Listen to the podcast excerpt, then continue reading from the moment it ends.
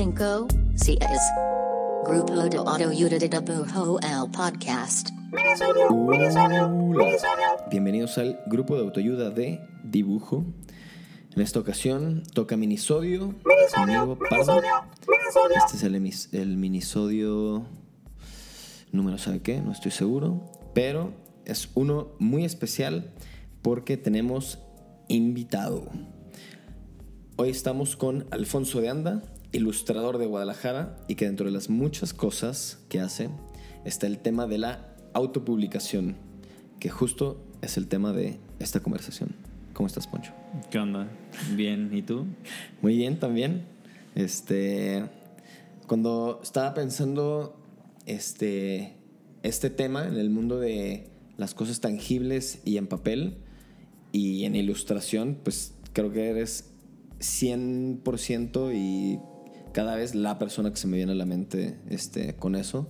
Porque a pesar de que yo siendo parte del mundo de la ilustración y como que un insider quizá, este, pues como que siento que tu trabajo este, en tangible es súper reconocible, súper eh, sabroso y como que se me hace una, una muy buena bandera de la ilustración en el mundo de la, de la publicación. Ah, huevo. Gracias. Sentí bonito. De nada.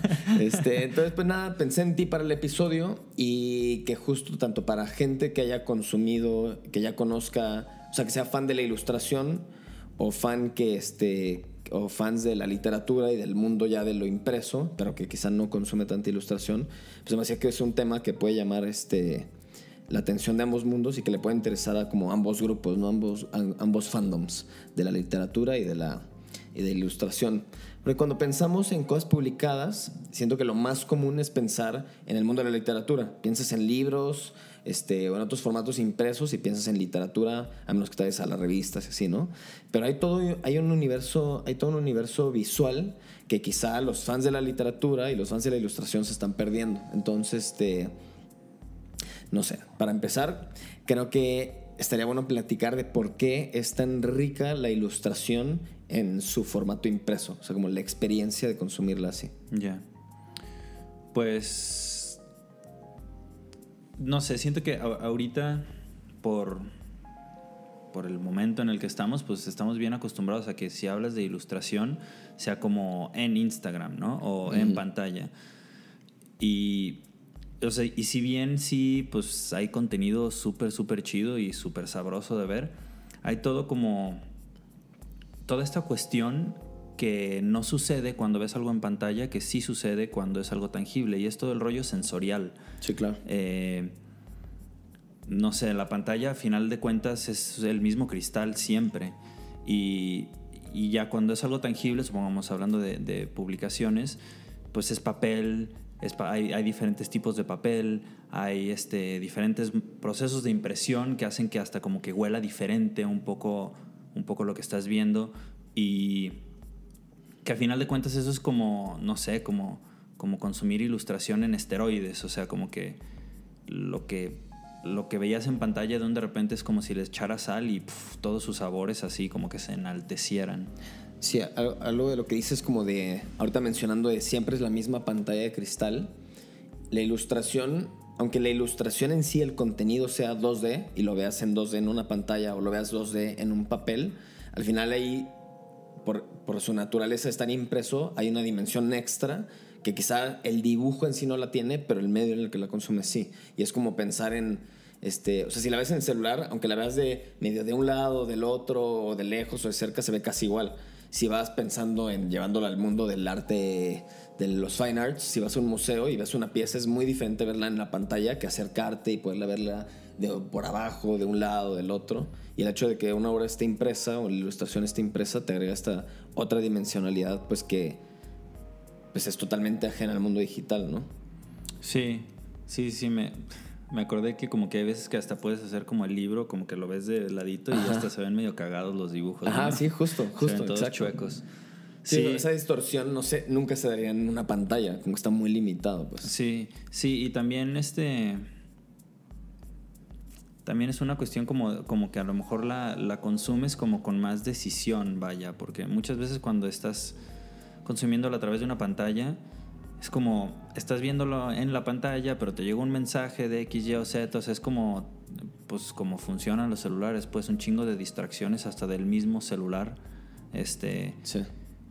Y cuando como que decides tú sentarte y como que consumir algo impreso, como que también es todo, todas esas distracciones como que se van y logras como que enfocarte, este, enfocarte más y eso también hace pues que como que el consumo Sea de, diferente, claro. pues, ajá, Sí, me podría imaginar que, que- que consumiendo algo en un celular donde en el mismo, en la misma caja, en el mismo medio, hay mil otras cosas pasando, como pidiéndote atención, tu cerebro se pone en modo, en modo no atento y más bien en modo como alerta, ¿no? ¿Qué distracción viene para como atacarla luego, luego, abrir el mensaje, lo que sea? Y si estás en un libro o en un fanzine, este, tu cerebro está en modo, a, me voy a concentrar en esta tarea, se siente como una tarea específica sí, que algo así muy efímero en la pantalla.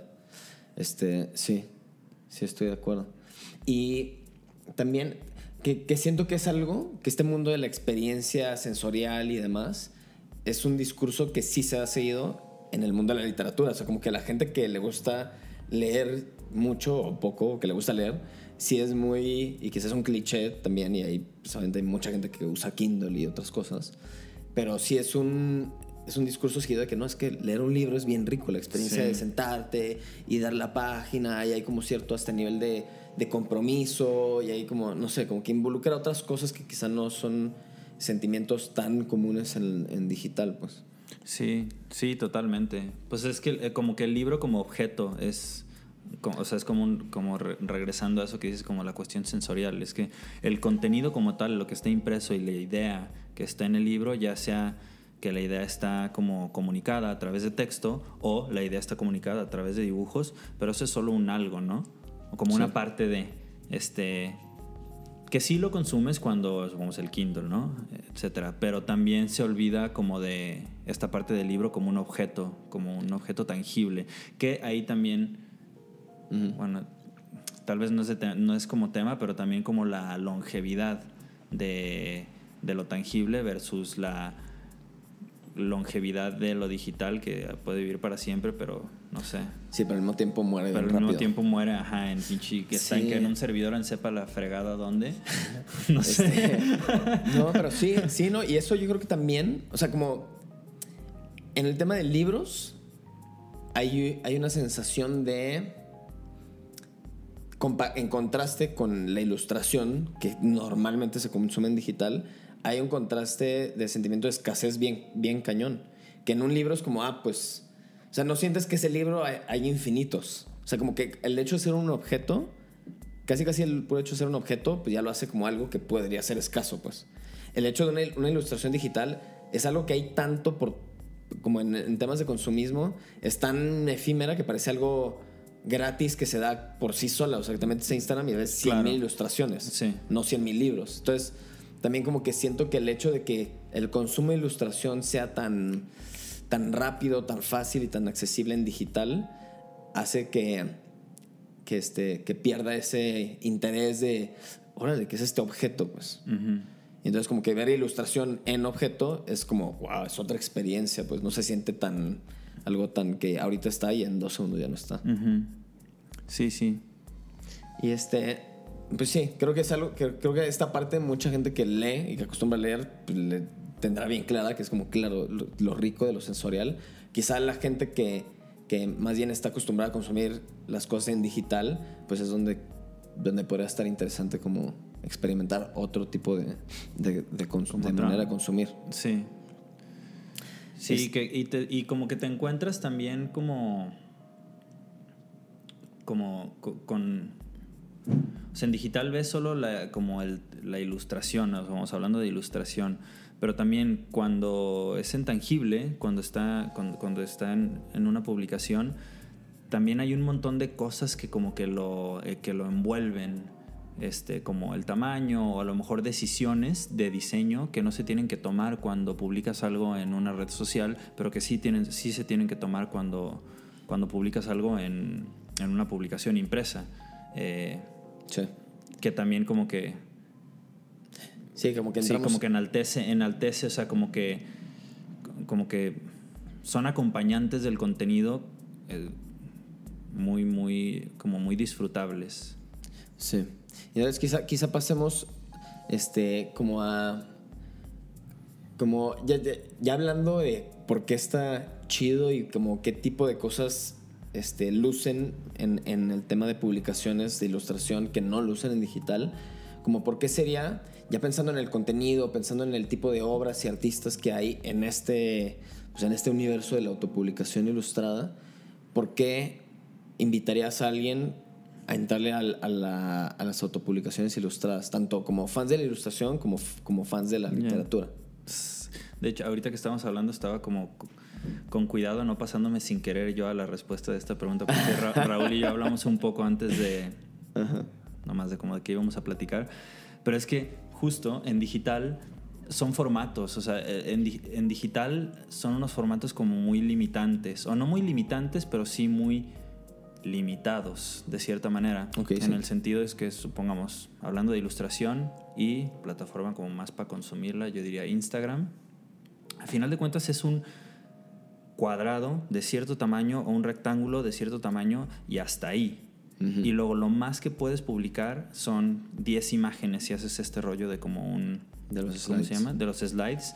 Pero hay millón y medio de ideas que no caben en esos formatos y que no Claro. existen en esos formatos. Eh, supongamos en cuestión como de, un- de cómics, como cómics grandes en los que la historia no la puedes contar a través de 10 paneles, o si sí lo puedes contar a través de 10 paneles, en realidad, como digieres ese cómic en una página, de por cómo están acomodados los paneles, es, Es muy diferente. diferente.